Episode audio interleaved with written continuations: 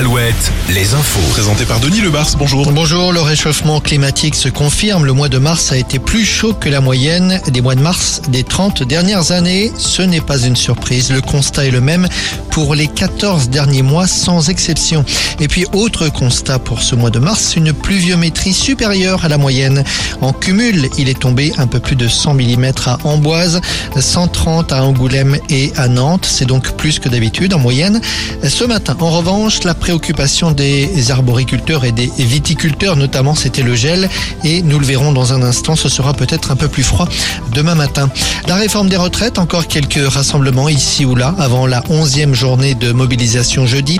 À Tours, les syndicats appellent à déposer ce soir des outils et des vêtements abîmés par le travail, place Jean Jaurès. À Nantes, un concert de casseroles annoncé à 18h, place Bretagne. À Nantes encore, quelques barrages ce matin sur le périphérique, des barrages également dans le Finistère, à Morlaix notamment. C'est demain, rappelons-le, que la Première ministre doit recevoir les syndicats. De nouveaux ennuis judiciaires pour Saïd Chaban. Il est en garde à vue depuis ce matin à Nanterre. Le désormais ex-président d'Angesco est soupçonné de blanchiment d'argent. L'enquête porte sur des transferts de joueurs. Des perquisitions ont déjà eu lieu au sein du club. Le mondial de Montaigu, large victoire de l'équipe de France féminine hier soir face au Mexique. Deuxième match pour les garçons ce soir. Ce sera contre l'Arabie Saoudite au Poiré-sur-Vie. L'Angleterre, elle, joue son match à Chantonnay.